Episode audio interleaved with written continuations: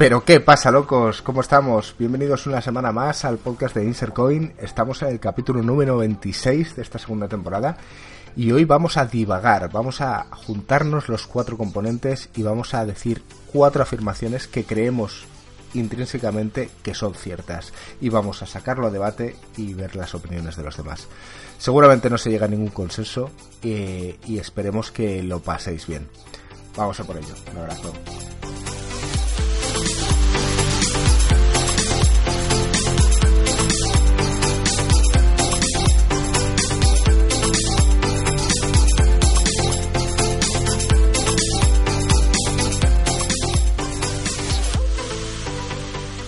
Pero ¿qué pasa, chavales? ¿Cómo estamos? Una semana más, aquí de nuevo en agosto. Se nota que esta última semana ha refrescado. No sé si lo habéis notado, yo sí. Eh, pero, pero yo creo que viene ya viene el fresquito que viene de invierno. Estamos una semana eh, en la cual no vamos a hablar de noticias. Eh, hemos decidido que vamos a hablar, va a ser un podcast en el que vamos a debatir entre nosotros, va a ser mucho más dinámico, en el que vamos a cada uno de nosotros va a decir una afirmación que considera que es cierta, eh, la va a defender a capa y espada, y los demás creemos que alguno de los componentes del equipo va a estar en contra de con respecto a esa opinión. Eh, ¿Cómo estáis, chavales? ¿Qué tal, Alex? Muy bien, muy bien, Eduardo. Aquí con, con ganas de demostraros la verdad sobre las cosas. La verdad de las cosas. Joaquín, ¿cómo estás? ¿Vas a ganar algún juego eh, o no? Bueno, al que tenemos este de frikis de preguntas de Marco ganaba siempre y por otra parte, gringo, nuestro podcast este ya no es atemporal porque estamos en agosto según tú, o pues esperamos al agosto de 2020 o hay que sacarlo sí o sí, ¿sabes? Vamos a ver, que... es que nadie ha dicho que sea temporal, tío. Estamos a, al lunes 19 de agosto. ¿Qué me estás contando? Eh, Marco, ¿cómo estás? Totalmente de acuerdo contigo, gringo. Lunes 19 de agosto, está claro, tío. Esta es la fecha. Joder, tío. Es que no sé, Joaquín, tío, le ha dado un vaído. Se nota que es que tiene un... un... Joaquín sí que está temporal. Está temporal totalmente, tío. Ten en cuenta que mantengo el cinturón de campeón de los juegos de Alex una semana más porque nadie me ha arrebatado el trono. Entonces, vamos a empezar con el primer tema de Marco. Que por cierto, Marco, ¿te he saludado? Sí. Sí, sí, sí, sí, sí me has saludado. Vale. Eh, vamos a empezar con tu primer tema. El que tú dices convencido que es así.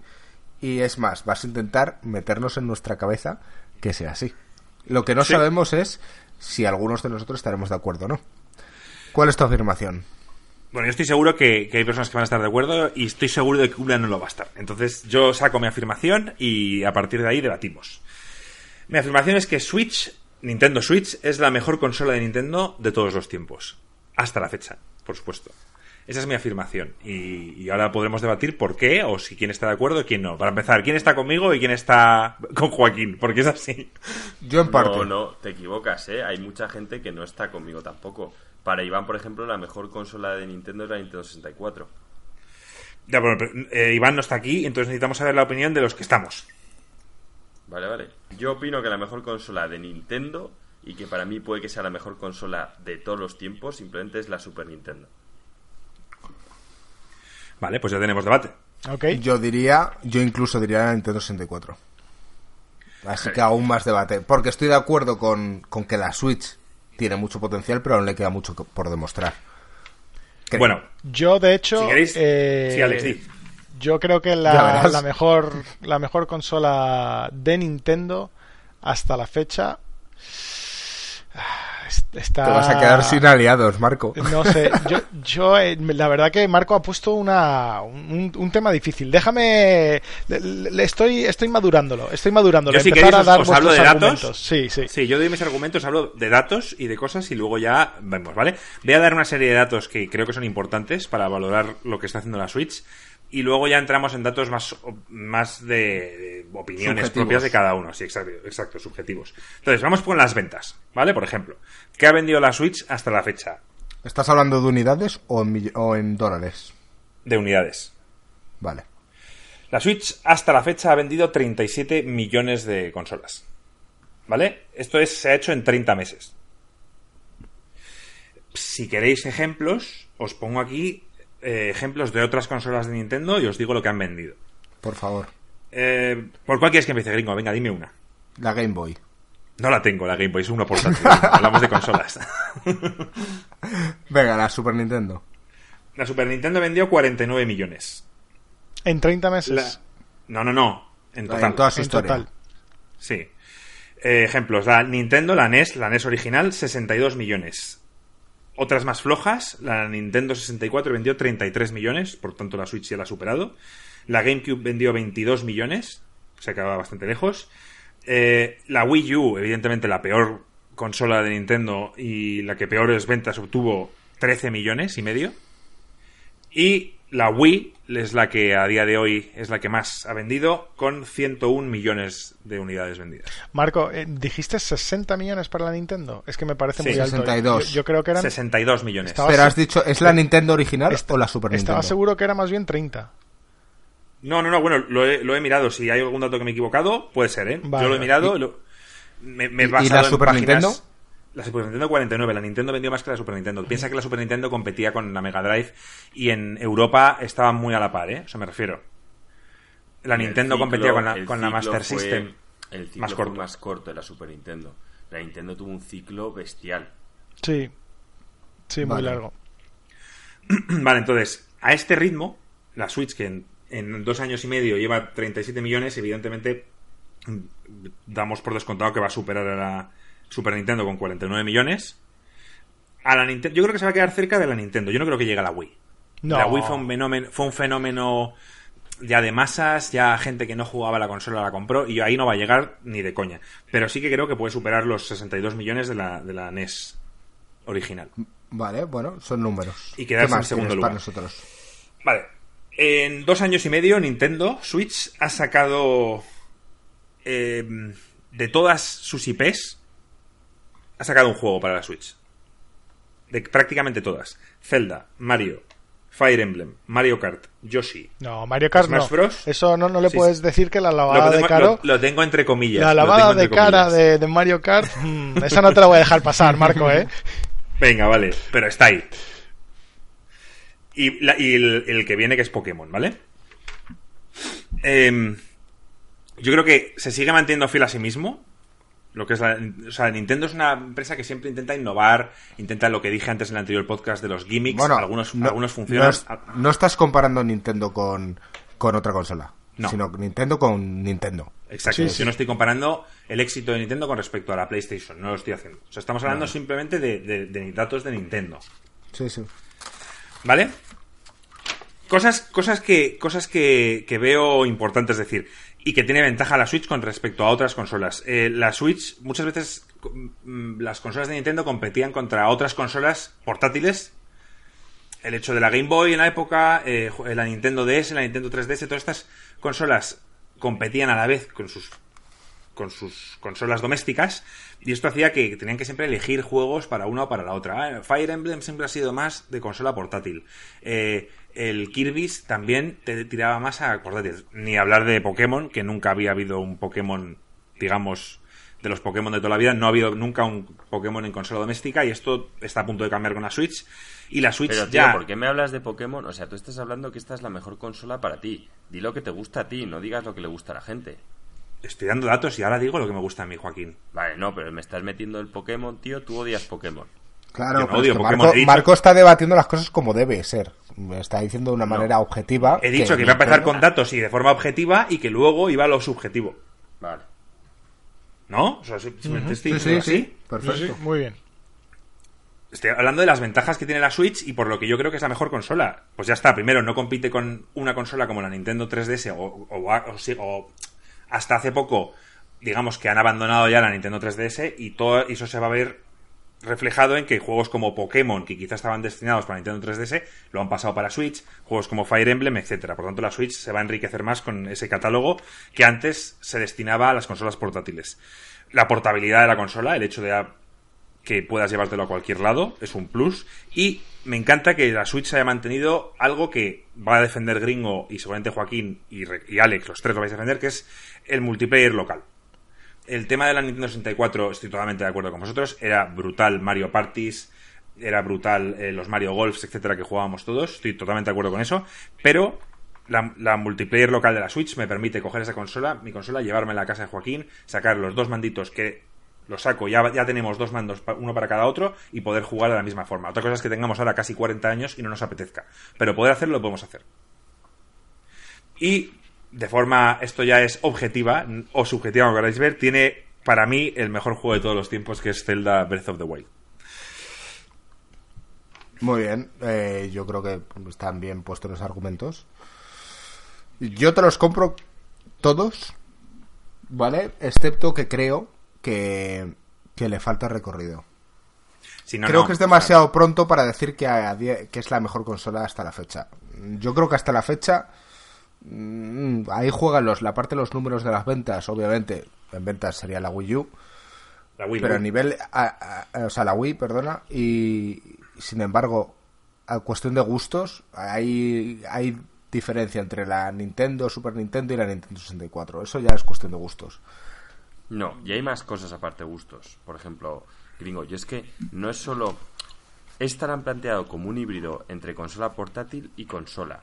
Pero por yo cuando voy a hablar de la Nintendo y de la Super Nintendo y con la Nintendo 64 esto ya empezó a cambiar, pero con la Nintendo y la Super Nintendo Nintendo te ofrecía la mejor potencia para una consola. O sea, hasta el punto de que yo recuerdo, tío, la gente tenía la Mega Drive y yo tenía la Nintendo. Y cuando salió ya la Super Nintendo, no sé si os acordáis en su día, pero era, pues esta tiene no sé cuántos millones de colores, creo que eran 5 millones de colores. Que la Mega Drive solo tiene uno. La música se escucha mucho mejor. O sea, tenías, cuando tenía, te comprabas la Super Nintendo, tenías la mejor consola en tu habitación. Y Sí, eso, que verdad. ahora os podrá dar Estoy de acuerdo pero contigo, eso, en la época era un plus. O sea, tú decías, Sí, este es lo mejor. Y, y lo tengo yo. ¿Vale? Es cierto Sí, que sí, también sí. había la Neo Geo, que tenías que ser el hijo de Bill Gates para tenerla, porque vale, tenías que empeñar la casa para comprarla, ¿vale? Y que para solo luego jugar a juegos de recreativas. Que la experiencia, mientras que Nintendo te ofrecía experiencias que no podías tener en las recreativas. Luego a mí la Neo Geo siempre me pareció una compra un poco absurda. Y también hubo otras, la Jaguar y tal y cual, pero vamos, yo A hablo ver, de es- tener la mejor pieza de tecnología. Estoy Eso- de acuerdo por contigo un lado. En que, en que la consola de Nintendo antes era la más potente, o y así se vendía. Incluso la Nintendo 64, cuando salió la PlayStation, decían, la Nintendo 64, ellos se vendían como la consola más potente y eso cambió. Sí, vale, Sí, pues a ver, eso la- a mí me parece un downgrade que, que yo en esto no solo baso mi opinión, pero es un punto que en su época a mí como niño sí que me llamaba la atención y ahora eh, no. Es más, me- ya hay mucha gente que se queja de que agradecería a algunos desarrolladores que la Nintendo Switch tuviese un poco más de potencia. Pero, ¿por qué, la, Nin- por qué Nintendo se ha hecho famoso? Se ha hecho famoso por sus IPs propias. Y sus IPs propias nunca han sido demandantes eh, a nivel gráfico. Si acaso la de la Ocarina of Time, Nintendo 64, etcétera, mm, tiraron un poco más hacia los gráficos, pero sus IPs nunca han sido. Eh, Marco, es que, es que tú hablas de la Nintendo, los Zeldas y los Marios, el Mario 3, para que lo moviese solo la Nintendo fue una revolución. O sea, Sí. lo bien que se veía. Sé que tú ahora ves el Mario 3 y te parecerá una puta mierda. La fluidez y nosotros, tal, sí. En la época flipábamos. Cuando salió el Mario World con todos los colores, la música, eh, el Donkey Kong, tío, eso era increíble. O sea, Sí, la, estoy de acuerdo la- contigo, la pero- música pero- de DK era, vamos, yo lo recuerdo apasionante. Ese entorno en 2D, pero ya medio 3D. Eh, yo es que recuerdo encender el cartucho que te metías en la música esta de la cueva, que salía ahí como los sonidos del agua y tal, que aún lo tengo grabado en mi memoria. Vale, pero has dicho la palabra recuerdo. respecto. Has dicho la palabra recuerdo. Y yo me he apuntado muy en grande la nostalgia, ¿vale? Aquí, de los cuatro, el más nostálgico de los cuatro soy yo. El que más mm, echa de menos ciertas cosas de mi infancia, seguramente por mi forma de ser, soy yo. Y posiblemente el que más idealizara en este caso la Super Nintendo sería yo. No, porque tú en esa época no eras tan viciado como era yo. ¿Cómo que no? Pero ¿qué dices, tío? ¿Qué me estás contando, Joaquín? o sea, esto es toda para otro podcast. Estamos entrando en un momento peligroso. Esta parte de la discusión la podemos recortar. Sig- sigamos por otros lares. Exacto, o sea, no, no, no eres tú, ma- no eras tú más viciado, que, que tú eras más consistente con un videojuego, que tus padres te decían, toma este juego y parece Y que- reviéntalo. y reviéntalo, vale. Y que mi padre me decía, toma este, y yo a los meses, papá quiero, toma, y me lo daba. Entonces yo como que iba más bien cambiando de juegos y tal, mientras que Marco, tú eras más en esa época hacías constante. deporte, tío. Eras campeón de, del pádel y tal y cual. No tenías tanto tiempo para viciarte, tío. Yo estaba Otro- todo el puto día machacando la consola, tío. Joaquín, bueno, gringo te lo puede decir. Aquí yo creo que todos hemos sido unos grandes viciados y no es cuestión de eso. Sí, Pero simplemente no, no, creo que, no es creo justo que la, Super Nintendo posiblemente sea, como dices tú, de las mejores consolas de todos los tiempos. Y yo simplemente digo que objetivamente la Nintendo Switch es mejor. Está haciendo mejor las cosas. Vale. Yo, yo te voy eso, a. Yo, yo te lo compro todo, un segundo, Sí, perdona, dale, dale. Yo te lo compro todo, efectivamente, Marco, pero como tú, tú mismo lo dices, está haciendo bien las cosas. O sea, yo a día de hoy no podría darle ese título porque no hemos terminado el ciclo suyo. Cuando termine claro, cuando, su cuando ciclo, termine. Cuando termine. Ya, pero las cosas van tan rápido ahora que quizá todo esto se arruina si de repente Nintendo ve que su consola se está quedando demasiado baja en potencia y decide sacar una Switch 2. Ya no contaría como, como la misma consola. Quizá ahí es donde yo perdería esta discusión. Porque yo cuento con que, la- con que Nintendo va a mantener la Switch durante por lo menos 2-3 años más y quizá eso no ocurre. Puede ser, Por eso. Bueno, puede pues. ser.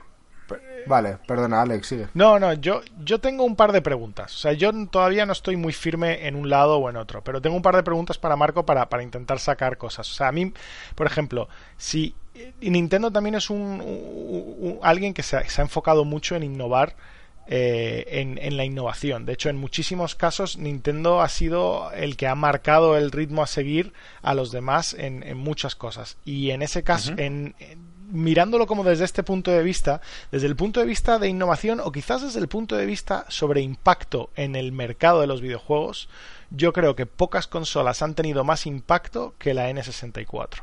Porque el diseño de mando que utilizan todas las consolas hoy en día es básicamente un, un heredero de, del- de la N64. El primero en innovar con un gatillo. eh, el primero en innovar con, con un mando, un stick eh, analógico. O sea, eh, estamos hablando del primero en tener los, los, los botones de, de shoulder De pads. cámara. el- los botones de cámara, tal. O sea, estás diciendo que básicamente innovó todo, todo, todo la base sobre lo que son las consolas hoy en día. Que luego Nintendo haya cogido otro camino con sus cosas, vale, pero innovó sobre eso brutal. Luego, esa generación además tiene posiblemente la, primera aventura eh, 3D de, de primera persona en Zelda Ocarina of Time, que ya lo dejaremos para otra ocasión. A mí ese juego no me gusta, pero bueno, eh, ya lo debatiremos en otro momento, pero sí me parece que es un juego importante. La plataformas, plataformas 3D demostraron que se podía conseguir con, con Mario. Un juego como GoldenEye, que básicamente fundó la base de Counter-Strike, Fortnite y todos los demás juegos en plan competitivos eh, de first person shooter. O sea, eh, creo que en nivel de impacto sobre el mundo del videojuego es, es difícil decir que la Switch se vaya ni siquiera a acercar a lo que había sido la Nintendo 64. Tienes razón en que la Nintendo 64 en muchas cosas fue la pionera y la que la que movió el mercado hacia adelante.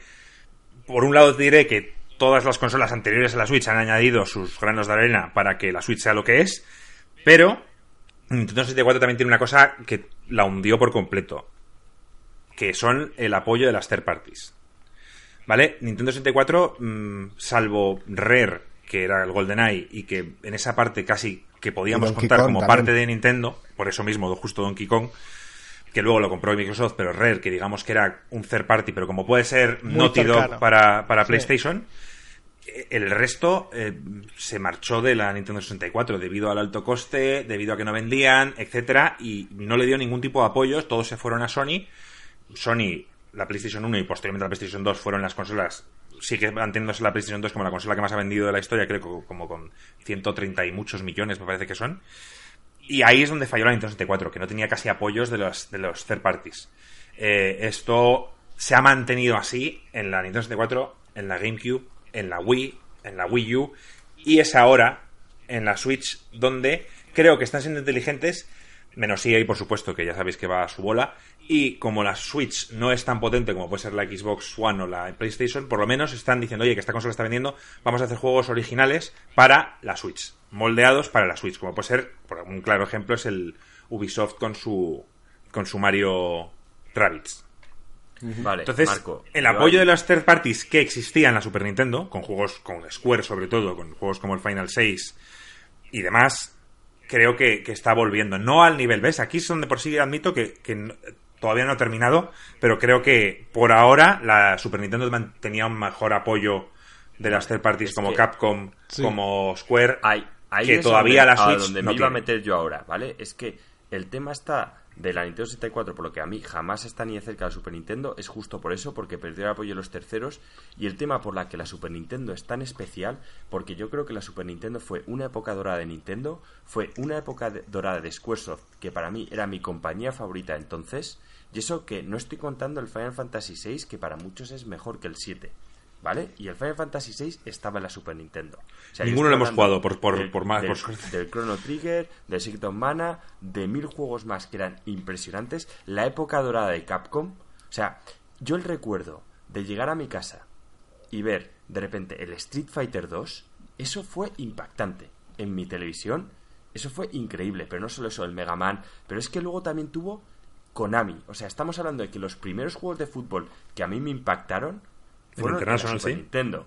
Entonces, es que eh, eh, viví una época dorada de muchas cosas y todas estaban dentro de la, de la Super Nintendo. Entonces, cuando a mí, Marco, tú dices que la Switch te parece la mejor, es que yo, si considerase a la Switch mejor que la Super Nintendo, la estaría considerando la mejor consola de todos los tiempos. Y yo lo siento, pero a día de hoy, es cierto que no tengo la Switch, pero lo, lo que habéis dejado, no entiendo cómo me la podéis comprar con la Super Nintendo. Yo no lo entiendo. Pero ¿cómo me la podéis comparar la PlayStation? A mí la PlayStation también, bueno, o sea, me aportó un... No entra debate, no entra debate. La, PlayStation 2. Pues tío, eh, no lo sé. O sea, es que tú te, me parece que estás dejando atrás muchas cosas, tío. Y justo es que en la, en la Super Nintendo, el Probotector, tío.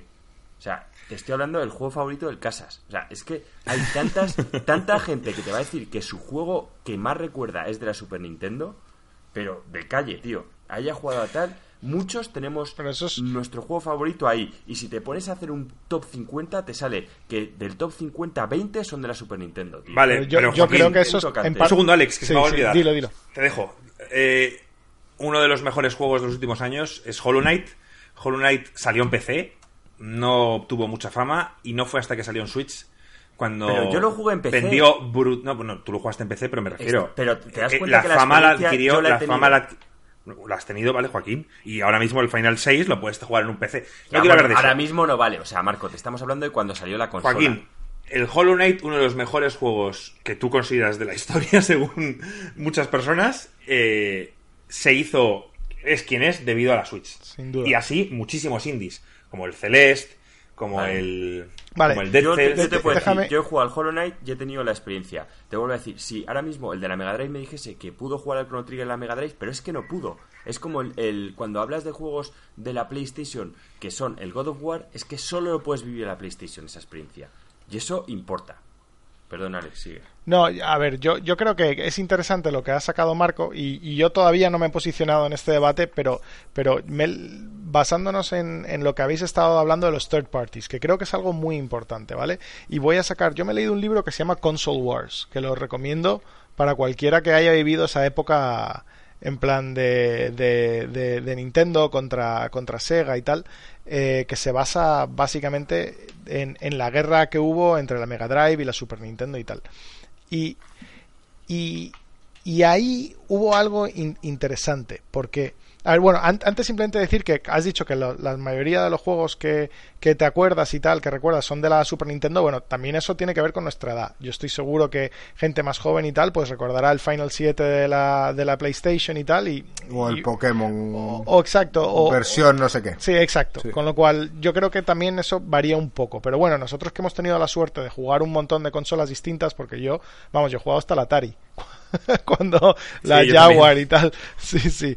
Pero bueno, básicamente, el, y, hablando del Atari, esto justo me da la entrada. O sea, Nintendo, ¿por qué triunfó tanto con la, con la NES? Con la, con la NES original, antes de la Super Nintendo triunfó tanto porque hubo un colapso, un colapso enorme en los videojuegos justo después del Atari, que fue cuando pasó todo el tema de ET, ¿sabes? Que, que, que, que los, que los pusieron al desierto, ¿sabes? Que enterraron todos los cartuchos de ET en el desierto y tal.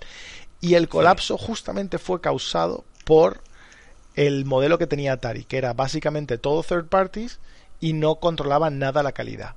Entonces, eh, después de eso, pues hubo una inundación de juegos terribles, pero terribles estoy hablando con, con unos niveles de bugs eh, espectaculares.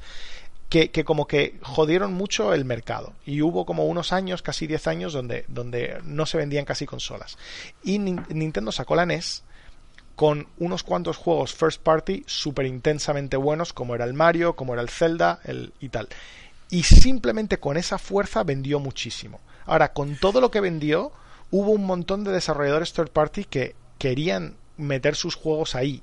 Y Nintendo estaba en una posición tan de fuerza que tanto en la Nintendo original como en la Super Nintendo, ellos tenían unos controles de calidad súper estrictos de qué third parties podían vender en su consola. Pero como habían vendido tanto y lo único que le hizo un pelín de sombra fue eh, eh, Sega eh, con, al nivel de la Super Nintendo, pero en Nintendo no. En Nintendo en esa época la NES barrió todo lo que había. pues el ellos tenían mucho control sobre los juegos y hubo muchos juegos buenos. Pero el tema está que ellos no pudieron mantener ese control para siempre. Y, los third parties se les reviraron eh, muy rápidamente en cuanto hubo alternativas reales, porque Nintendo te hacía un montón de putadas y se llevaba un por ciento muy alto. Y no ha sido hasta la Switch que Nintendo ha conseguido recuperar los third parties. Sobre todo yo haría enfoque en los indies. Y, bueno, y es verdad que también en la Game Boy y en la DS y tal siempre han tenido un, bastante mejor relación porque eran, tenían unos términos un poco más asequibles y también porque eran los únicos. Eh, la Nintendo, la Game Boy y la DS y tal realmente ha sido la única consola portátil que valía la pena durante muchísimo tiempo porque la PS Vita lo intentaron, pero es que, es que no vendió. Es que no vendió. Entonces, es que es lo que dice Alex. A lo que básicamente todo esto ha sido simplemente para contar que en este caso quizás estoy un poco a favor de Marco de decir con la Nintendo es verdad que tenían un apoyo muy fuerte los third party, pero como que lo tenían eh, dado, ¿no? Es algo como que les sucedió y fueron muy felices y tuvieron mucha suerte con ello, pero no se lo tuvieron que currar. Y con la Switch se lo han tenido que currar y han conseguido recuperar eh, esa, esa fuerza de third parties. Y esa es la diferencia entre que hoy en día estemos hablando de Nintendo a que Nintendo estuviese básicamente en la quiebra. Que hayan conseguido recuperar esa fuerza de las third parties. Ya, Alex, pero yo hablo de la experiencia. Si a lo mejor la Super Nintendo se, se vio favorecida por todo lo que había hecho la Nintendo antes, y yo no te digo que no, pero la realidad es que como experiencia de consola quizás se la han ganado por, el, por lo bien que lo hicieron con la NES, pero yo no pongo la NES la mejor y sé que tenía cosas buenas. Para mí la mejor sigue siendo la Super Nintendo y que la Nintendo 64, que quizá fue una cagada y por perder tantos tercera persona eh, jodió a las demás, pero yo hablo como experiencia única, a mí la Super Nintendo me encantó y la Nintendo 64 me parecía apasionante también es un contexto, es cierto que era un contexto que estábamos en el colegio, que nos íbamos a jugar a casa de Iván y, viví tardes increíbles. O sea, ¿quién me iba a decir que me iba a pasar yo tardes viciándome al Mario Golf? ¿Quién nos lo iba a decir a ninguno de nosotros? O sea, tú te preguntas hace años, oye, vas a estar jugando con tus colegas con 15 años al Mario Golf y tú dices, ni de puta coña. O sea, eso no va a pasar. Y, pasó, tío, y estamos súper viciados a ese, al Bomberman, a... Bueno, o sea, es que Curioso que aquí el que, el que está el que está apelando a, la nostalgia es Joaquín, ¿eh? Sí, me está sorprendiendo mucho. Yo creo que tenemos que ir cambiando de tema, pero eh, dos cosas importantes. Una, Alex, lo que has contado muy interesante acerca del console wars y demás.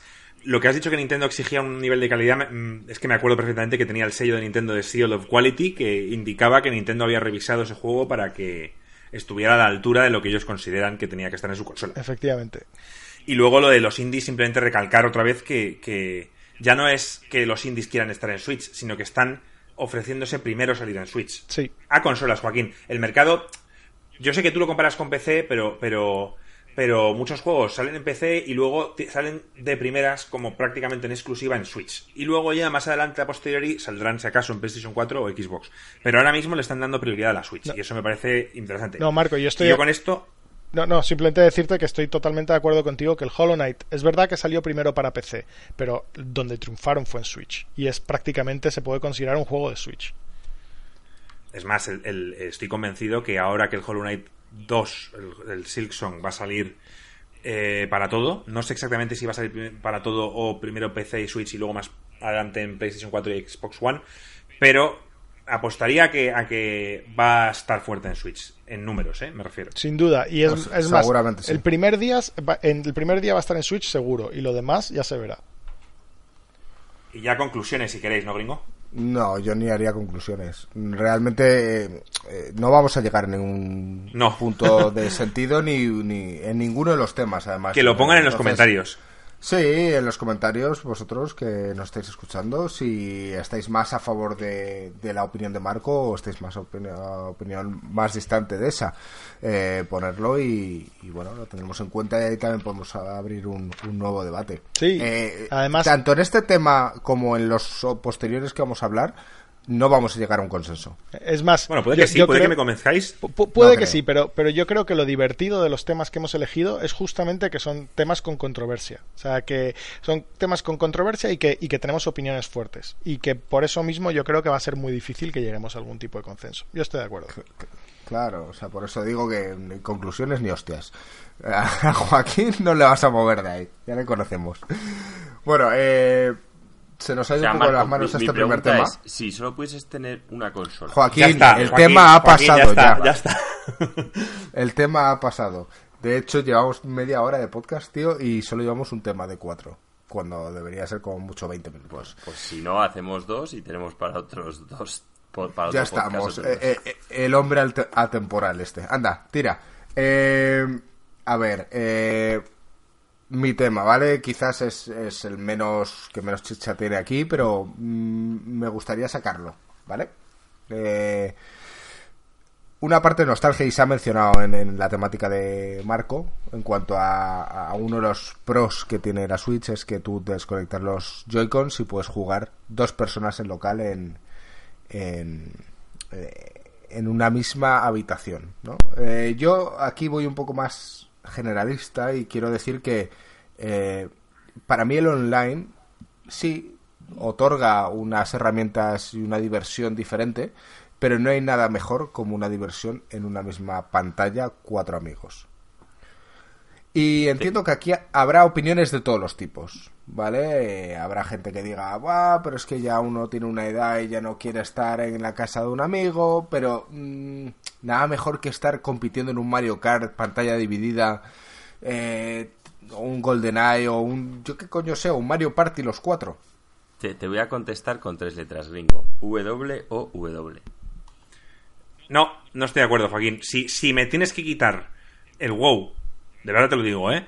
Si tengo que eliminar el WoW de mi vida para poder disfrutar con mis amigos de miles de horas al Te lo quitas. Pro, al Mario Party, al Mario Golf, al Marco. Bomberman, a tal, lo quito.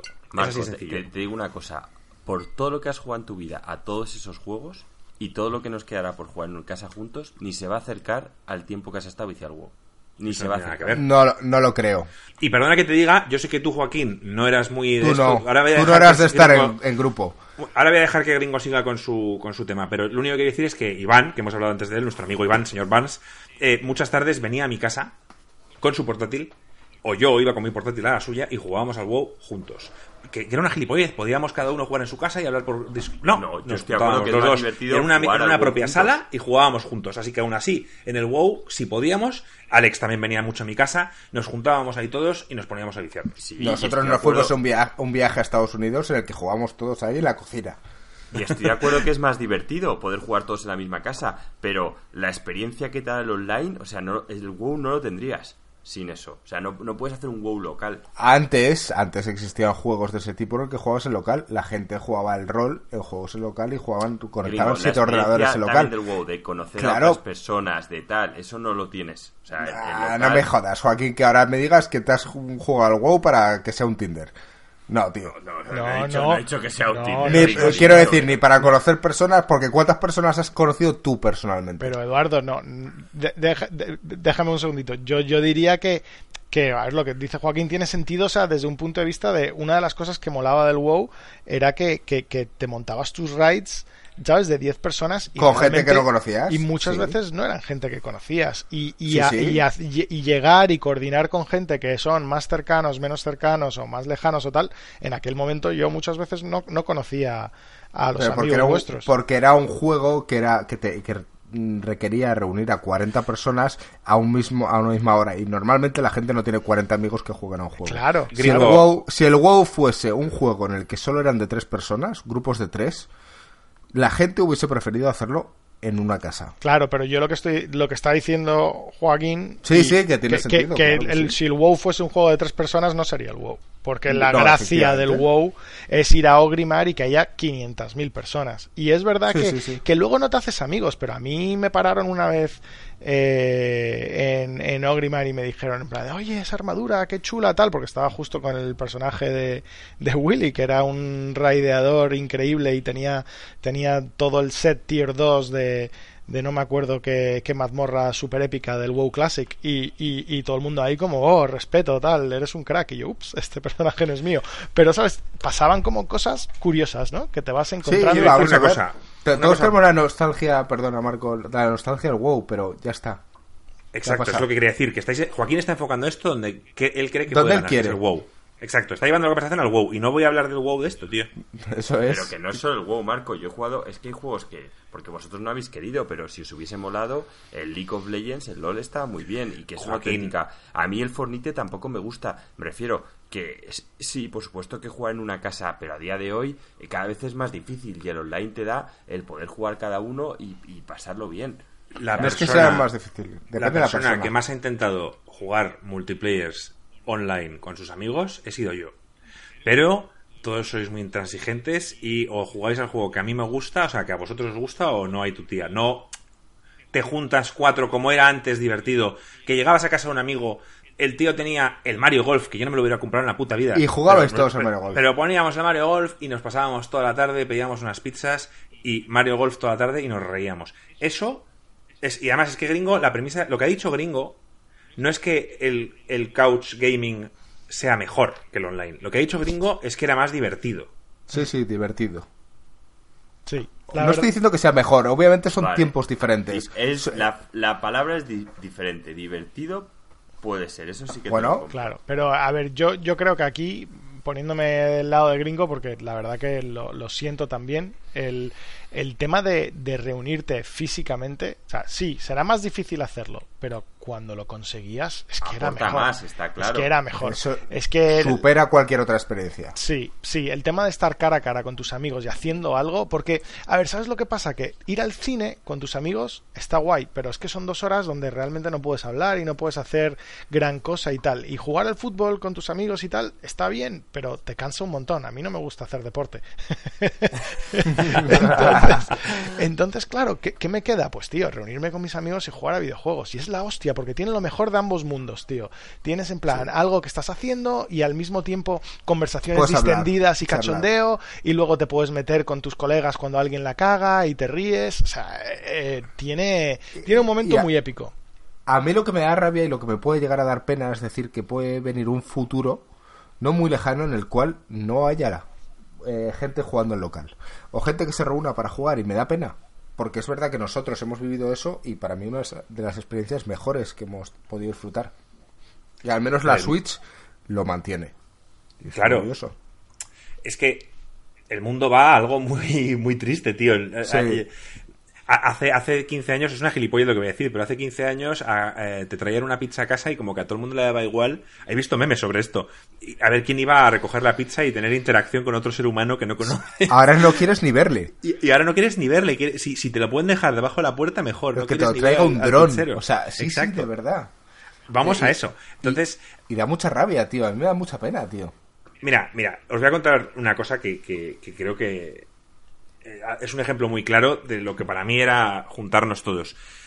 Eh, un amigo nuestro que se llama Melan, decíamos un viernes que íbamos a jugar a, yo que sé, a un juego de estos de estrategia mm, por turnos, o ¿te acuerdas, Joaquín, del, Señor de los Anillos, que nos viciamos mucho, al Pro, a lo que fuera, pero sobre todo de PC, incluido el WoW, cogía su CPU, la montaba en mi coche, con todos los cables, la pantalla de tubo, el ratón, el teclado, lo montaba todo en mi coche veníamos hasta mi casa, lo instalábamos y por un lado estaba yo, estaba Melan con su ordenador, venía Iván con su portátil, venía Recaré y quizá yo jugaba un rato y luego él se metía en su cuenta por turnos. O sea, me refiero, nos juntábamos todos y mira que era un coñazo tener que traer ordenadores, tener que traer todo, pero las LAN parties que había antes, eso es inigualable. Las LAN parties son lo mejor. Y de hecho tengo otra historia de las LAN parties que yo tenía, por suerte, en plan, le robé tres ordenadores a la empresa y tenía una, una LAN montada en casa cuando, cuando no era muy común. Y después de Sí, las nos clases nos viciábamos al Heroes of Might and Magic 3 y al Master of Orion y al Master of Orion 2. Y es que son juegos de estrategia, tío. O sea, son juegos de, de pensar y estábamos ahí dándole caña en- entre los tres y tal con, con el bueno del William. De verdad que qué momentos más épicos. O sea, es decir, incluso un juego tan tranquilo como un juego de estrategia, simplemente hacerlo junto con amigos y tal, es que es otra cosa. Es más, eh, eh, Joaquín no está a favor un poco de esto porque él no lo disfruta, ¿no? Pero eh, yo tengo esa pequeña parte de nostalgia cuando hago streamings en el canal. Eh, es cuando tú estás jugando, antiguamente tú ibas a jugar a un juego y que a lo mejor era single player y a tu lado se sentaba un colega y estabas de cháchara, hablando, ah, mira tal, es un pringado, ¿cómo lo estás haciendo? Y es lo que ex- experimento yo cuando estoy streameando un juego y tengo a la gente viéndolo. Que vale, que me gustaría que estuviesen al lado y tal, pero al menos tengo gente que está interactuando conmigo. Tengo una historia rápida y curiosa. Mm, Yo me fui a un colegio nuevo, eh, al gringo de hecho, y, y durante el primer año hice alguna que otra amistad, pero no, no hice amigos en mi, en mi curso, ¿vale? No tenía, tenía amigos fuera, pero de mi curso en sí no tenía muchos amigos. Y uno de con los que mejor me llevaba, de estos, de estos chavales, me propuso irme un viaje con ellos a Huelva. Y yo dije, "Uf, qué pereza, no conozco casi nadie, casi no he hablado con ellos, pero bueno, dije, venga, hay que tener un par de huevos e ir. Yo, el más friki de todos, por supuesto, me llevé mi PlayStation a el hotel de Huelva donde íbamos, todos en plan, por la época, pues con sus porros y sus mierdas, y yo con mi Play en plan pringao, ¿vale? La cuestión es que me puse, me puse, resulta que la- el hotel donde estábamos tenía el típico salón donde podía, había una tele para ver partidos y demás, pues yo enchufé ahí la, la PlayStation y me puse a jugar al Metal Gear. Se sentó uno, en plan, ¿tú qué juegas? ¿Qué es esto? Empezaron a ver la historia del Metal Gear y no estoy de broma cuando éramos ya 8, 9, 10 personas de los que habíamos ido, sentados en el sofá, yo jugando, en plan, pero sigue jugando tal, que esta historia es la polla, no sé qué. Me obligaron a acabarme todo el puto juego para ver el final del Metal Gear. Eso, tío, es inigualable. Sí. Totalmente. Historias como esa de sentarte jugar algo y que los demás lo estén disfrutando. Además, yo me sentía mal y digo, pasaba el mando, en plan, ¿queréis jugar vosotros? No, no, no, no, no, juega tú. Todos fumados. No, no, no, Juan. no, que esta historia es la hostia. Sí, sí, sí, sí, sí. Sí, sí. eh, Eso también me recuerda a una que yo era le daba muchísima caña a- al, al Time Crisis, el primero, la recreativa de Qué bueno. disparo, y llegué a ser muy bueno. Ese era mucho más difícil que el 2 y el 3, porque no tenías casi nada de vida, de verdad tenías muy poquitos segundos y, y- y tal. Y, y me acuerdo que una vez estaba jugando y con 100 pesetas eh, con un solo crédito me puse ahí, ta, ta, ta, disparar, a disparar, a disparar, a disparar. Estaba solo y de repente empieza a haber cada vez más gente y cada vez más gente, cada vez más gente, hasta que al final había como 30 personas. Nadie estaba jugando las recreativas, todo el mundo me estaba viendo jugar, en plan susurrando entre ellos para no molestarme, en plan de no, no, solo, solo ha metido un crédito, no, no, yo le llevo viendo desde el principio, tal. Y, y- y llegué hasta el final del juego, hasta el final, al malo final, y le tenía como a dos disparos de matarle y morí. Y, pero, y todo el mundo ahí en plan de, no, me lo creo, No. tal, no sé qué, mete otro, mete otro. Y yo, no, no, no, solo con un crédito tal. Y todo el mundo, oh, tal. Y de verdad que es esa sensación como de comunidad, ¿no? De, de gente que no conoces, de lo que sea, pero que, que estás viviendo un momento juntos. Estás viviendo algo. Y, y Eso puede ser un Twitch de ahora, comparado. Me refiero, todo Sí. el mundo viéndote, animándote y demás. es verdad, Sí. es verdad, nunca lo Sí. había visto así. Y, y ahora que lo dices, es básicamente eso, claro. Bueno, pues básicamente era un poco divagar sobre esa nostalgia que yo tenía. Eh, y ahora eh, vamos a hablar sobre la afirmación que la de Joaquín me parece que va a ser mucho más larga. Vamos a hablar de la de Alex. Alex, dispara. A ver, yo. Y esto lo estoy diciendo desde un punto de vista que no tiene nada que ver con la nostalgia. Pero yo cada vez lo, lo- le llevo dando vueltas, ¿vale? Lo llevo pensando, lo llevo dando vueltas, tal. Y he llegado a la conclusión de que, sin ninguna duda, los juegos 2D son mejores que los juegos en 3D. En plan, así, en general. Y os voy a dar un par de razones y luego podemos pasar a debatir. Pero yo creo que en muchos casos el, el tema de pasar a 3D ha sido un error. Porque el, el- la cantidad de recursos de programación, de artistas, de tal, que te hace falta para poder hacer un juego 3D es exponencialmente mayor. Y eso ha hecho que eh, ya la gente que hacen juegos 3D, que son ya prácticamente todos, solo tienen que ir a tiro hecho, o sea, tienen que ir a cosas muy sobre seguro y ya no hay innovación prácticamente y no hay sorpresas y hay muy pocas cosas nuevas en los juegos 3D. Además, los juegos 3D están estandarizados en unos cuantos géneros en plan muy muy concretos que son en plan básicamente disparar a cosas en primera persona o disparar a cosas en tercera persona, con, con muy pocas excepciones. Porque me parece como que la dinámica eh, no da para, para otra cosa. Mientras que en, ahora mismo hay una cantidad increíble de juegos 2D, muchísimos de ellos indies, que están explorando nuevas formas de juegos, nuevas formas de jugar, juegos muchísimo más complicados, o sea, con sistemas muy complejos. O sea, también ayuda que yo sea una persona que le gusta sobre todo los juegos de estrategia, pero pero no sé, a, mí esto es lo que yo quiero. Esto es un poco lo que yo propongo y me gustaría oír qué es lo que pensáis. Em, estoy de acuerdo contigo en prácticamente todo, salvo lo que para mí es de las cosas más importantes, que me lo he apuntado aquí claramente, que es la inmersión.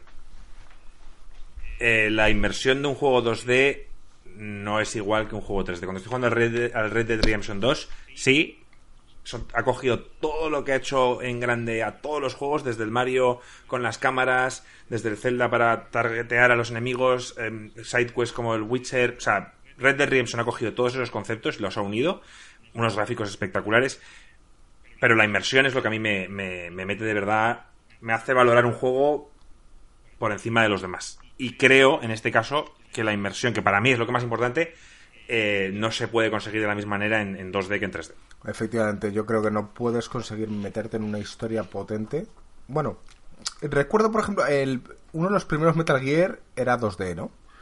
No, bueno, el primer gran Metal Gear era en 3D. No, no, no, ese, era 2. Eso era 2D, era por con sprites. Era 2D desde arriba. No, hombre, no, era, era un juego en 3D, por Dios. El, Metal Gear original, o sea, el Metal Gear de la PlayStation era, era un juego en 3D. Que sí que la visión era desde arriba, pero ese juego en 3D, me refiero. Tengo mis dudas. Juraría que podría definirse como un juego en 2D. Pero no, bueno. no, no, no, no. Joaquín, por Dios. No, es 3D. Lo que pasa es que es un 3D limitado. pero acuérdate, acuérdate, mira, con los prismáticos y mirar todo, acercar la cámara. Claro, y, cuando te pegabas a una pared, había un giro de cámara y es que eso está hecho en 3D. Otra cosa es que ellos decidan por el estilo de juego que es, que es eh, stealth y poder tener una mejor visión de todo, hacerlo un poco desde arriba, pero es un juego en 3D. Bueno, lo que yo, creo que, es un juego... Metal Gear inversión. Yo creo que es un juego que no es, o sea, es decir, que el 3D del juego no es lo que no es realmente lo que, lo que marca la, diferencia, ¿no? Porque si, por ejemplo, si te fijas el Baldur's Gate, que es uno de los mejores RPGs posiblemente de la historia, eh, y que marcó mucho la pauta de los action RPGs y que tiene una historia increíble y que a, mí me parece súper inmersivo, es, es 2D.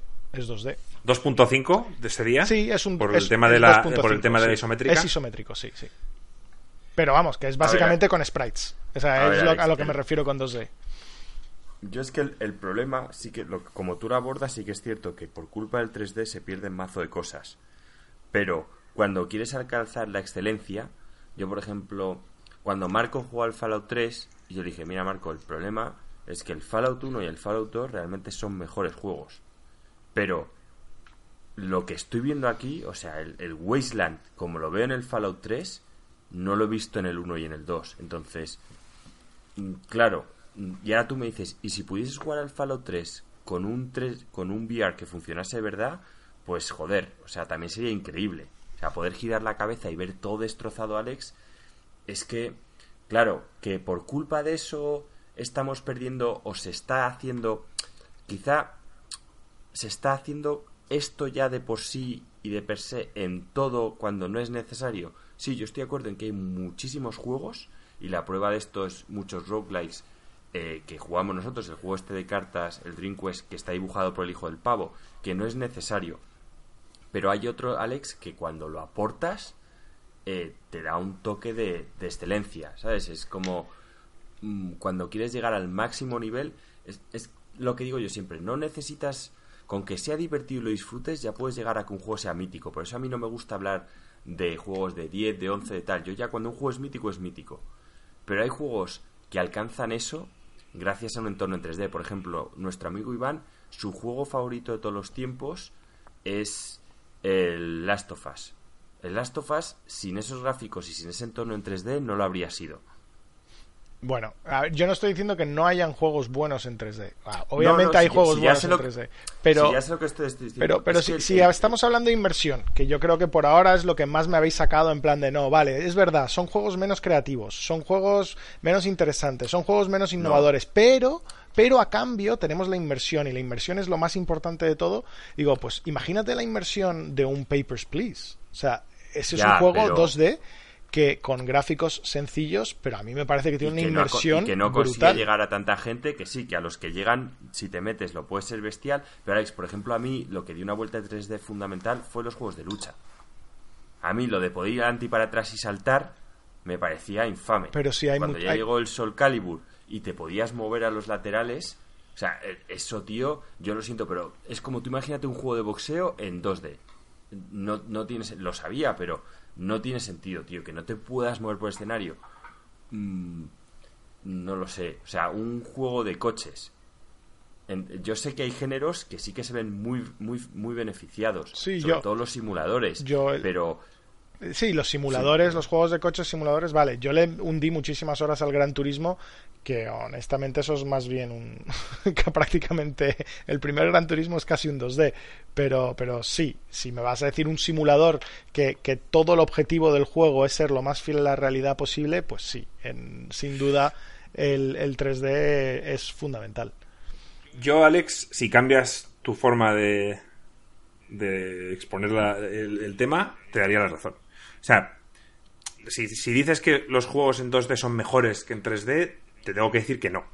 Pero si me dices que en el día de hoy eh, los juegos 2D están saliendo más a la luz, están sacando ideas originales, están pudiendo hacer que dos, tres personas, equipos de dos, tres personas puedan sacar un trabajo como el Hollow Knight, etcétera, y que en cambio el 3D eh, en, en, el 95% de los casos no dejan de ser un copia y pega de otros juegos y que simplemente añaden una serie de cosas originales simplemente para resaltar un poco más, eso te lo compro. Es que yo, creo sí, yo, yo creo que es que además, yo no sé, pero me parece que, que, que te pones a pensar y dices, el Assassin's Creed, pues todos los Assassin's Creed son básicamente lo mismo y lo pulen un poquito y lo mejoran un poquito, pero, pero esto es igual. El, el, el, Left, Left 4 Dead iba a decir, no, el, el Last of Us es un juegazo, es, es, ha sido una experiencia espectacular, yo no estoy diciendo que no, pero al final es un tío que va por ahí disparando y matando a la gente. O sea, ¿cuántos juegos de un tío que va por ahí disparando y matando a la gente podemos jugar antes de que nos aburramos del tema? Yo, Alex, si lo cambias y dices que los juegos de 2D tienen más magia que los de 3D, te lo compro.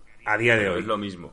A si tú a día de hoy, si tú a día de hoy hacemos una lista de los 20 mejores juegos de los últimos 3 años, vamos a decir, vamos a, vamos a contar el God of War, el Red Dead Redemption 2, el Last of Us y alguno que otro más que nos han marcado, pero seguramente en mi caso, quizá en el de Joaquín, no en el de Gringo, seguramente en el de caso, los otros 15 juegos posiblemente sean indies originales y en parte muchos de ellos sean en 3 en 2D o un 3D como a ver, el Dead Cells está hecho en 3D, pero es un juego side-scroller, ¿entiendes? Entonces es un 2D. Es un 2D, sí. Yo lo, lo cuento como un 2D. Y es que además es, es no, no, está hecho en 3D, está hecho con sprites y parallax effects. Tienes razón, en ese caso sí. Es un 2D puro y duro, sí, sí. A ver, eh, yo creo que, la innovación y, y, el. Incluso si un desarrollador grande hace un juego en, 2D, tiene la posibilidad de invertir ese tiempo en mecánicas de, de juego, en, pulir, en tal, en no sé qué, no sé. A ver, yo, yo sé que lo he escogido para que sea un poco controvertido y obviamente al final, pues hay, no tengo mucha respuesta a que me digáis, pues Last of Us, Zelda, tal. Pues, pues, pues ¿qué te voy a decir? con eso no puedes luchar. Claro, eso, es, eso, es, la hostia. y efectivamente, el, un Zelda pues en 2D, pues no sería Breath of the Wild. Sería, sería un juegazo también, pero, pero me parece que Breath of the Wild es mejor. Y yo creo que pero sí. yo te compro lo de la originalidad, te lo compro. Sí, es cierto, yo, también. Y la magia, ya no solo la originalidad, hay cierta magia que se consigue con los 2D que está fenomenal, porque es gente indie que como no tiene para más, eh, tiene que darle un toque suyo personal. Aunque no sea en el gameplay, porque al final el, Hollow Knight no deja de ser un Metroidvania, tío, pero el mundo, o sea, aquí me va a decir un puto mundo de insectos, o sea, eh, es un corta y pega, pero mágico, tío, ya no parece lo mismo. Sí, y, y, te pones a pensar también, mira el arte, mira todos los distintos estilos de pintura que hay, ¿no? De, de, representar las cosas, en plan que si puntillista, que si esto, que si dadaísmo, que si tal. O sea, hay 200.000 estilos de pintar y sin embargo en los videojuegos 3D solamente estamos con realismo puro y duro. Es lo único, eso, lo único que importa. Que eso es lo que yo discuto siempre. Joaquín es muy de solo puede tener mejores gráficos el más realista. Y yo siempre discuto con él cómo, cómo no vamos a meter en mejores gráficos un juego como el Persona 5. Que, que, artísticamente es brutal y que Joaquín dice, joder, pero es que eso no tiene tanto trabajo. Bueno, vale, pero depende. es que yo ya te he dicho que eso siempre lo metería en algo distinto. O sea, hablaría de gráficos, que es lo que necesita una gráfica. Cuando hablo de gráficos, ya hablo lo que necesitas puntero. Y luego hablaría, llámalo si quieres, de arte. O mejor visual llámalo visual si quieres, pero gráficos es, yo lo entiendo como lo que necesitas tener una gráfica full pedal, como Pues cuando te entonces- pones el, el, estás jugando, ¿cómo se llama? Al joder. al Ganaría el Battlefield o el Battlefront, por ejemplo, Battlefront, que es un juego que todo el mundo odia, el Battlefront 2 de Star Wars, sí, una mierda, pero gráficamente es espectacular. Sí, Y yo creo que yo no, yo creo que que... justo el Battlefront cuando veo las escenas esas de cómo salen las naves ahí y pasan a tu lado, boom, ves el campo, digo, es impresionante. Otra cosa Yo- es que juego una puta pues mierda. Yo, yo no estoy de Habría que acuerdo. cambiar el con- concepto. Yo, yo, yo creo que los gráficos del juego se refiere a todo lo que es gráfico, es el arte y tal. Hay- El arte a veces puede ir a por realismo o puede ir a por, a por otras cosas. Por algo se llaman artes gráficas. Yo creo que la gente cuando le hablas de gráficos eh, tira, cuando te dice es exigente los gráficos y todo eso se refiere Pues- a las pues- gráficas. pues yo creo que los sí, gráficos, el realmente término que gráficos- puedas- que puedas mover muchas cosas, que tal, que tal con el realismo. Otra cosa yo llamaría el arte o el visual o... Es que yo daría dos cosas distintas. Yo creo que no.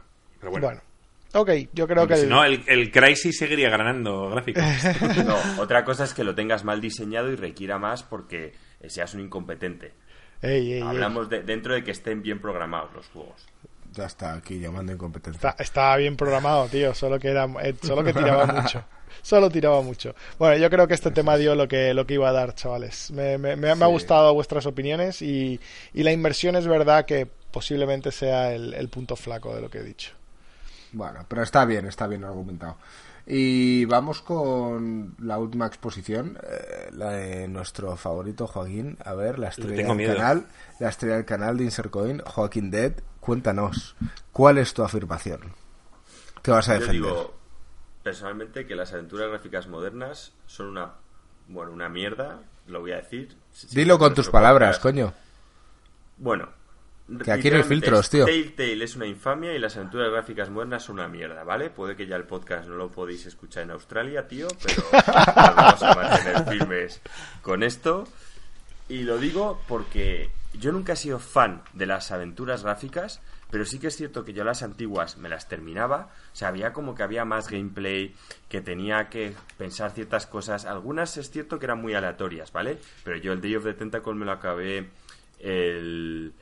Había una, el Full Throttle me la acabé. Había unas cuantas que me acababa en su época, a pesar de que era un género que a mí nunca me ha Porque no tenías otras Nunca me han opciones. apasionado. No, te- tenía otras cosas. Digo, porque a mí en esa época me gustaban los juegos de estrategia y, y justo de eso había. Pero en cambio, a día de hoy, es que eh, me puse la de Telltale, me, Marco me dijo, por favor, prueba solo la de. ¿Cómo se llama? La de Walking Dead. Me parece una puta mierda. No me extraña que Telltale se haya ido al garete. Es que no me aportaba nada. O sea, el gameplay. Yo siento que no aportaba nada al juego. Realmente me podían haber puesto un capítulo dibujado. Porque a mí, yo no tengo ningún problema con los dibujos. Me encanta el anime y lo habría disfrutado más. Porque cuando me das un mando como y me siento que es como a un perro una gominola, en plan que no estoy haciendo nada, que es el burro con la zanahoria delante, tengo un tío detrás que me ha puesto una zanahoria para que yo avance, digo, tío, que me doy cuenta que, que- No, que vamos a ver, estás no confundiendo las nada. cosas. Hay veces que, que sí, claro que aportas. Lo que pasa es que a ti tomar una decisión u otra a ti no te interesa o no te parece divertido. Pero tú sí interactúas. Para mí no lo suficiente, es lo, es lo que yo quiero decir. A mí en las cosa. antiguas, cuando jugaba un Monkey Island, cuando jugaba estos juegos, sí que el Monkey Island también me lo acabé. Sentía que yo estaba jugando a un juego. Y aquí Estás- no, a- estás- a- aquí siento que, que estoy pasando un semilibro virtual. Joaquín, aunque se le llamen aventuras gráficas, mm, considerar Monkey Island y Detroit el mismo género me parece absurdo. Porque el Monkey Island no deja de ser una historia con un principio y un final que solo se llega mediante un camino. Tienes que tomar una serie de Y tienes que resolverlo. eh, Porque está, una son serie de puzzles, el puzzles fondo, y es un, es un camino de A a B. No hay mil formas de llegar a B. O a C, o a D, o a E, porque no existen. Es de A a B. Pero quitando eso, eh, Telltale, hablando, antes de hablar de ir con otros juegos, Telltale a día de hoy me parecen los juegos más flojos de aventuras gráficas, pero diré también que Telltale fue, con Walking Dead, el primero que en los primeros capítulos, en el primero y el segundo, hizo algo diferente. Que sí, que gameplay wise eh, no son gran cosa, pero es que nunca lo van a ser. O sea, luego iré con otra aportación que quiero dar, pero en principio son historias interactivas. Que a ti no te gustan, lo puedo entender. Al igual que mucha gente criticaba el Semue de la época porque era un juego muy, bueno, pues de hacer tareas y todo eran quick time events y a la gente le encantaba por la historia o por lo que fuera. Pero hablando de Telltale, se fue a menos. Eh, murió de éxito. Le empezaron a dar licencias cojonudas eh, y, y simplemente no se pudo estar a la altura de las licencias que le daban. Incluso juegos como Batman, que yo me he jugado la primera temporada y considero que dentro de los juegos de Telltale eran buenos. El juego de Borderlands también estuvo bastante bien y el peor de todos, el, el de Juego de Tronos, que me sorprendió tanto que fuera tan malo. Pero es la historia lo que era mala. Entonces, sí, Telltale murió de éxito. Ahí te- eso te lo compro. Que Telltale ha ido a menos y tal, te lo compro. Pero que juegos como Until Dawn o los de Quantum Theory... Es que nunca me sale el puto nombre, tío. Quantic Dreams. Quantic Dreams, con sus Detroits, Heavy Rains y demás, no estoy de acuerdo. Yo, yo creo que aquí voy a, a- a- a partir una lanza aquí a favor del- de, Joaquín. O sea, a mí el Heavy Rain con el Press X to Eliza o como fuese fue un momento fue un momento gris. No, tío, eh, eso, pre- eso es. eh, Pero, tío, eso es en el Call of Duty. Eso es en el Call of Duty. Que, que, eh, press X to pay respects. Es F. Eh, No, es F. F. Es F. No, no, no. O no. Eh, Sí, no, no, no, no, eso, no. Es el Call of, eso es of No, no, no, estoy hablando cuando, cuando de repente te das cuenta que tu hija no está contigo y, y tienes que ir correteando por ahí dándole al botón que llama su nombre en plan, no me acuerdo Sí, cómo se sí, llamaba. Liza, Liza, y entonces en, Sí. en- en el este te ponía press X for Liza. O, o como se llamase la niña. Y es verdad que yo jugué a ese trozo del juego y me quedé mirando Bueno, en plan de esto qué coño es. Porque mm, Eh. te, te pones a mirar y dices, no cambia nada que le des a la X y llames a Liza o no llames a Liza. El asesino ya cogió a tu hija y se piró. O sea, eh, me, Ya, me tío, quedé pero- con la pero sensación de Joaquín. Hablamos de inmersión. Hablamos de que tú eres un padre que te ha desaparecido tu hija y tienes que actuar como tal. ¿Qué vas a hacer? Vas a decir, "Buah, pues, no la veo, ya se la he llevado, ya la he secuestrado. Pues tío, te meten en la historia. busco. Ya, pero, pero es decir, que, que se me lo, como dice Joaquín, esto me lo pones en un capítulo de televisión y, y estoy viviendo la historia del padre que han secuestrado a su hija. O sea, a mí no me aporta nada a que yo le dé a la X y el tío grite en plan el nombre de la hija. Sí, No sé. vamos a ver, yo te, te compro la parte en la que pueda haber acciones en las que pueden llegar a ser aburridas, pero no me critiques que no haya opciones en las que más adelante tenga mucho más interactuación, o sea, te Ya, ya las mucho más. ver, ya Netflix Los ya quick time película interactiva. Dentro Claro. de poco, gringo, ya habrá pelis más así. Pero Ah, pues, pues es no te que quiero no te quiero ver disfrutándolas, ¿eh? Yo, yo sí, porque simplemente eliges, o sea, no Ya, me ya. mando. No, no, ya, hombre, ¿quieres esto lo- otro? Vale. lo vas a Y- hacer con el mando de la visto- tele. Y me la he visto por curiosidad. Pero me remito a lo de antes. Yo, las aventuras gráficas antiguas me parecían un juego. Un juego. Y personalmente no me gustaban mucho, pero las jugaba algunas y me, algunas me las terminé. Las nuevas, yo no las considero un juego. Mira, te, te estás, ver. te estás salvando un poquito porque si llegas a decir que todas, yo, yo te doy por todos los lados. Pero eh, Es eh, puedo llegar a entender tu punto, un poco. No, a no, entender no. un poco. No, es que vamos a ver, las, vamos a ver, las aventuras gráficas siempre las has jugado por, por dos cosas. Primera, porque no había otra cosa. Sí. Estábamos rellenos de aventuras según, gráficas. según Joaquín, no. A ver, yo que en, en. PC había eh, juegos de rol, había aventuras gráficas y, y había alguna que otra cosa más. No había mucho más. Estaba Obviamente, saturado el mercado de aventuras ah, gráficas. Era todo es- eso no te lo niego. Y yo me he Vale. jugado muy pocas, ¿eh? Con todas y, las tú, que y tú las aventuras gráficas las jugabas por la historia. Sí, Por la historia, ya está. Juegos como el Monkey Island, como el Dig, como el, el, El Full Indiana Jones, Leisure- Atlantis. El Leisure Ah, Day of the Tentacle, qué juegazo, Larry, por favor. bueno, el Larry lo jugábamos por otro motivo, pero no vamos a decirlo aquí, por lo de Australia, por lo de Australia que ha dicho Joaquín antes. Entonces, las nuevas, en cambio, eh, no, es que no, no entiendo que digas que no son juegos. O sea, simplemente te están dando inversión, te están poniendo una película interactiva donde tú puedes controlar el personaje, puedes huir por la izquierda, por la derecha, puedes decir que pe- decidir pegar a un tío o no hacerlo. O, si hace- o si tocas bien los botones o no los haces, porque eres bueno o no lo eres, actúa y ocurre una cosa u otra. Me parece películas interactivas. Es un tipo de que juego diferente. Es como si dices, porque que vale, te lo compro, que no te gusta el, el FIFA. Bueno, porque darle al botón para darle un pase, pues Pero el FIFA me parece un videojuego. Bueno, yo me he apuntado aquí por qué juego a estos juegos. El estado en el que me encuentro. Primero es porque me apetece una historia, relajarme, tirarme en el sofá, disfrutar. Quizá no me apetece ver una película y me apetece jugar un juego como el que me plantea Heavy Rain, Beyond Two Souls o Until Dawn. O el nuevo que Me sale. apetece ahora. relajarme. Segundo, me apetece jugar en pareja. Estoy con mi novia en el sofá y mi novia, que no es muy gamer por lo que se diga, pues Se mete. Se mete, mete en la la historia. historia, claro. Es más, he conseguido meterla en los videojuegos gracias a estos juegos. El primer juego que jugó mi novia sola fue Until Dawn. Me vio a mí jugarlo, empezó a tal y dijo, lo quiero jugar. Le dejé el mando y se lo acabo en dos tardes. Eso, o sea, gracias a, a juegos como este, mi pareja ha entrado en los videojuegos y ha terminado otro tipo de juegos como el, el Mario Rabbids, el Stardew Valley se ha pegado un bici de la hostia, se ha acabado juegos como Uncharted, incluso el God of War. Y todo eso Out. gracias o a Way Out. Y todo eso es a- la parte 1. Y todo eso es gracias a que yo la metí en las consolas gracias al Until Dawn, uno de estos juegos. Y incluso en fiestas puedes coger Eso, Marco, poner- es como que me digas que la... Me ha recordado, perdona, a la cerveza esta, a la coronita. Que es como, sí, eh, la coronita a todos nos metió en la cerveza, ¿vale? Pero luego ya cuando te gusta la cerveza, la coronita es una mierda. Y ahora A mí- Marco a mí va a me- decir, a mí me encanta la coronita". ¿ves? Es que no sabía. Joaquín. es un puto cervecero de mierda. Estoy de acuerdo contigo, tío. Las aventuras gráficas son la coronita de los videojuegos, tío. Bueno, to- Oye, por, por algo hay que empezar, pero gracias a eso mucha gente se ha metido en estos videojuegos. Y ya no hablo de a nivel de streaming. Eh, a nivel de... Yo sinceramente no soy un gran streamer ni me gusta streamear mucho. Más, le gusta más a gringo. Pero a mí streamear un Assassin's Creed me parecería aburrido y más me parecería que el que me está viendo se tiene que aburrir como una ostra. Un juego de 50 horas eh, en el que yo me veo como...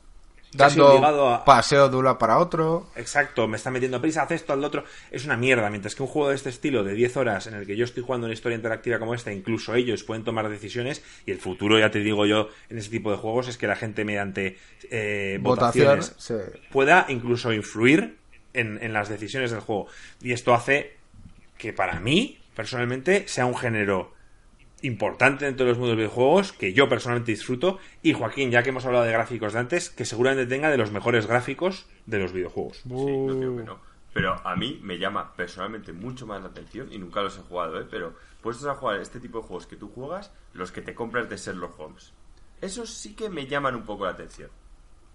Pues, otro género, otro subgénero dentro de una aventura gráfica con más detalle, más un poco de gameplay y demás. Y más Pero mi pregunta es, mi pregunta es si Last of Us hubiera sido una aventura gráfica en la que tomas decisiones con la misma historia, ¿eh? Pero en la que tomas decisiones y quick time events y yo te hubiera dicho, Joaquín, tienes que jugar a esta aventura gráfica. Sabes ¿Crees que lo hubieras respuesta. disfrutado? No me habría gustado tanto. No, no, tanto no. No, no lo Según hubiese jugado. ve- no lo hubieses jugado. Yo estoy convencido de que no. No lo sé. Puede que, puede que hubiese hecho la de ponerme el vídeo de YouTube que te cuenta toda la historia y ya está. Pero ¿por qué te vas a poner un vídeo pudiendo tomar tú las decisiones? Pero es que ¿Por- en el. por qué en vas a el- preferir En el Last of Us un no gamer como tú? decisiones, tío. A mí. Pero ¿por qué, por qué un gamer como tú va a preferir ver, una, ver un vídeo de tres horas a disfrutar de una historia interactiva en a la que tú... porque me parece un falso juego. Por lo mismo que no juego a las portátiles, tío. Yo tengo mis normas, Marco. Vale, vale. Pues nada, entonces ya sabes, Ringo, no hay... Sí, no vamos hay a ver. Si es lo que hemos dicho. O sea, vamos a, ahí vamos a sacar temas y no vamos a convencer a los otros que están encerrados. Esperemos en su- que Alex, tío, nos dé algo de razón. Yo voy a decir en cuanto a lo de Last of Us eh, que es, es difícil, ¿eh? porque de verdad que la historia es lo que disfruté, pero yo no sé si... A ver, tengo el ejemplo claro de mi, de, Vale, de es mi cuando novia. vas en escondiéndote Exacto, que exacto. entran los Es lo, lo que te voy a decir. Te- Por Tío, un lado, eso ayuda un huevo, por, tío, por un no me lado, jodas. por un lado yo tengo el ejemplo claro de mi novia. Eh, bueno, mi, mi, mujer ahora, pero en ese momento era mi novia, que eh, me vio jugando al Last of Us, dijo, hey, ¿y esto? Y le dije, no, te voy a poner el vídeo. Y le puse el vídeo de tres horas de, de YouTube, de que son básicamente todos los cutscenes del Last of Us con un poquito de gameplay para juntarlo, y se quedó flipada como que es una de las mejores pelis que ha visto en su vida y le encantó. Entonces, claramente se puede disfrutar de gran parte de Last of Us sin eso. Eh, pero, eh, por otro lado, también es verdad que yo creo que, como ha dicho Joaquín, lo de las partes de stealth, la tensión, el tal, eh, me ha ayudado a meterme y que me importe más los personajes. Pero, Aunque eso te lo, te lo puede aportar también un tipo de interacción en base a, a, toma de decisiones o a manejar bien los botones. No, yo no creo porque, porque a mí, por ejemplo, cuando yo estaba en stealth y tienes la tensión y esperar y tal, o sea, como que depende de ti, sientes más conexión con, con él. Y de hecho, una de las partes que más me gustó fue cuando juegas con, con, con, con, con Ellie. Porque eh, haces una conexión pues más directa con Ellie que hasta entonces la habías estado viendo como alguien al lado tuyo y es tal. Pero a ver, admito que, que a mí hasta, al final del Last of Us se me empezó a hacer un poco pesado los combates. O sea, ya estaba un poco cansado del combate. No sé. Eh, la parte es en la nieve. Con, sí. con, las casas todo lleno de enemigos. Yo he visto sí. mucha gente y gente que, que, Dejarlo respeto. No, no, he visto mucha gente que respeto dentro del mundo de los videojuegos que su opinión del Last of Us es muy distinta a la nuestra. Yo no la comparto, pero hay mucha gente que dice que el Last of Us eh, le pareció un juego gameplay-wise aburrido y que es una buena película. Mucha gente la llama la mejor película dentro de los videojuegos. Mm. Que, que, no, que no les gustan las mecánicas, que no les gusta el gameplay. Hay mucha gente que he oído que dice esto. Yo no lo comparto, a mí me encantó el gameplay del, del Last of Us, pero... A, a, mí una cosa de las que ha dicho Alex, eh, que ha dicho que, que sentía la tensión en, en, según qué escenas.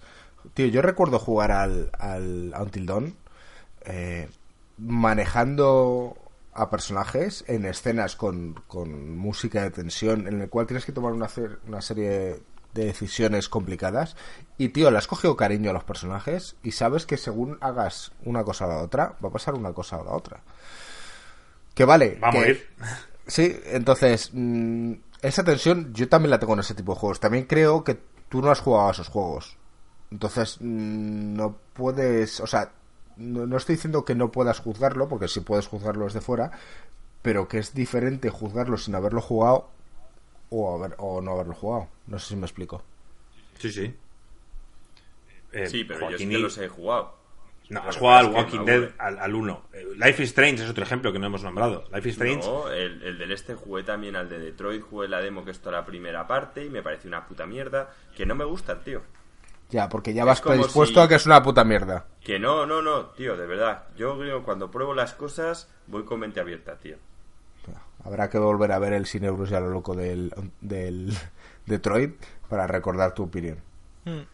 Sí, pero luego cuando lo juego, si ya he tomado la decisión de que voy a jugar a un juego, parto de cero.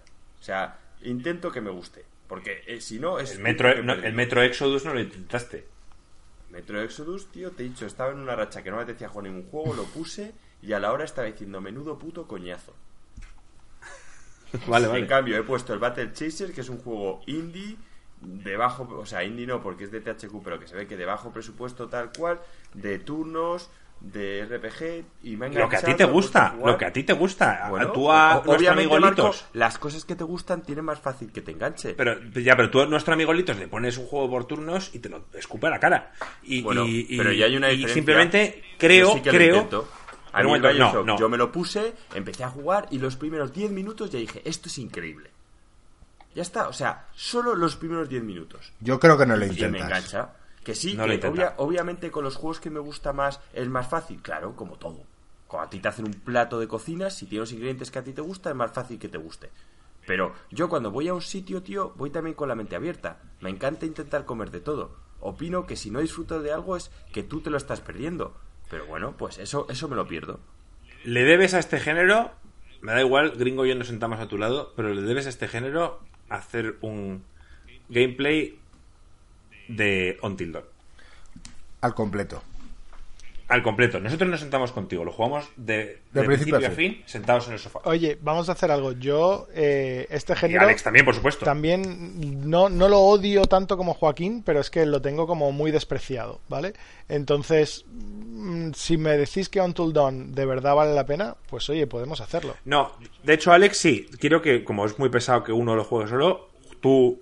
Es que aquí, a ti, como no te he visto un sentimiento tan fuerte, tan enfrentado como el de Joaquín, pero los dos os sentáis delante y Gringo y yo os acompañamos. Sí, qui- qui- quizás no he sido tan vigoroso, pero es un sin duda es una categoría entera de juegos que lo miro por encima del hombro como, bah, esto es una pérdida de tiempo total y absoluto. Incluso así, disfrutando de de, de, de Last of Us, que, que ya con las cosas que me dijo gringo me dejó un poco tocado, en plan de, claro, es cuánto disfruté del gameplay, cuánto disfruté de la historia y de las escenas, pues, pues, pues no lo sé. ¿Sabes? Yo he intentado defender que el gameplay me, me importó muchísimo, pero, pero es que ha habido momentos que, que era un coñazo. Como has dicho, la parte de luchar en la nieve, la- eh, que te viene todo el mundo, hay, hay un par de otros cuando ya, ya te cansa. O sea que... Otro, otro ejemplo claro, antes de terminar, Gringo, perdona, es el, el Uncharted. Lo, que es el, los tiroteos en el Uncharted, a mí personalmente me parecen una mierda. A mí. Los, lo que es. eh, eh, eh, me parece que las, las armas no están bien calibradas, disparan y van muchos al aire, y yo en plan, joder, si le disparo a la cabeza. Para mí, en cambio, el Uncharted, ¿qué, qué es lo que hace que me gane? La historia, lo mítico que es Nathan Drake como personaje y los set pieces que te ponen a lo largo del juego de que te caes por una montaña, te agarras el último momento en una cuerda, como tal. Eso me vende Uncharted. Es una película interactiva, es un Indiana Jones moderno y es lo que me vende. El gameplay en sí, pues simplemente son molestias en el siguiente set piece que me tiene preparado Naughty Dog en el, en el Uncharted. Es verdad, así. ahí había Quick Time Events también.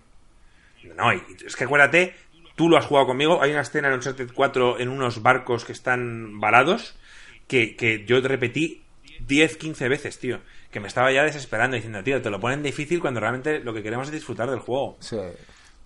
Sí, sí. En modo normal, mil enemigos, yo ya desesperado, no sabía qué hacer. Al final tienes que recurrir a trampas, ponerte detrás de una roca donde no te dan, ir matando a uno a uno y te saca de la experiencia. Y el gameplay para mí de la saga Uncharted queda por debajo de lo que te ofrecen sus set pieces y la historia.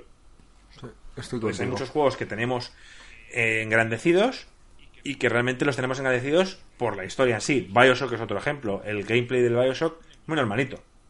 Bueno, muy pero es que normalito. eso Pero claro, la historia te vende. que la historia es lo que al final más Pues está. Pues en este entonces canal. no puedes decirme que un juego como Detroit, si Gringo y yo te decimos que la historia, y en este caso no es Pero increíble, pero no si me decimos parece que es buena, juego, ya os lo digo, tío. De hecho, yo, pero, si te tengo que aconsejar, te aconsejo antes el Until Dawn que el Detroit. sí, sí. Yo. Yo también estoy de acuerdo que Until es el más divertido para jugar. Sí. y el que más decisiones te hace tomar. El que menos, quizá no, ¿sabes? tiene muchas alternativas en la historia y demás. Sí. Es más, mm, me da la sensación de que el que va a salir ahora a final de agosto, el Man of Medan, lo va a superar. Pero Dios dirá, Dios dirá. Bueno, eh, pues nos hemos alargado un poquitito también, ¿eh? Sí. Bueno, oye, que lo que habíamos dicho, sabíamos que íbamos a sacar varios temas aquí, era muy complicado llegar a un consenso, pero oye, eh, lo divertido de todo esto es ponernos en debate. Entonces, si vosotros que nos estáis escuchando mm, pensáis del mismo modo, estáis en contra, eh, que queréis criticar a alguno de nosotros, eh, queréis que nuestro podcast salga, salga en Australia y no sea vetado, no sé, mm, lo que queráis, ponerlo en los comentarios. Eh, si os ha molado este tipo de podcast, decidlo. Aparte un me gusta, decirlo. Porque si es así, intentaremos hacer más. Porque es verdad que hacemos mucho noticias, a que hemos estado jugando. Y a veces explayarnos con este tipo de debate, eh, a vosotros os gusta escucharlo. Entonces, hacérnoslo saber porque de este modo tendréis más. Y nada, chicos, pues eh, como ya sabéis, hoy 19 de agosto nos despedimos. Eh, Joaquín, tío, espero que, que pases una fantástica semana y que no te pienses que estás en otro momento del tiempo. Y a los demás, nos vemos la semana que viene. Un abrazo. Vale, chicos, hasta luego. Un abrazo. Chao, Chao.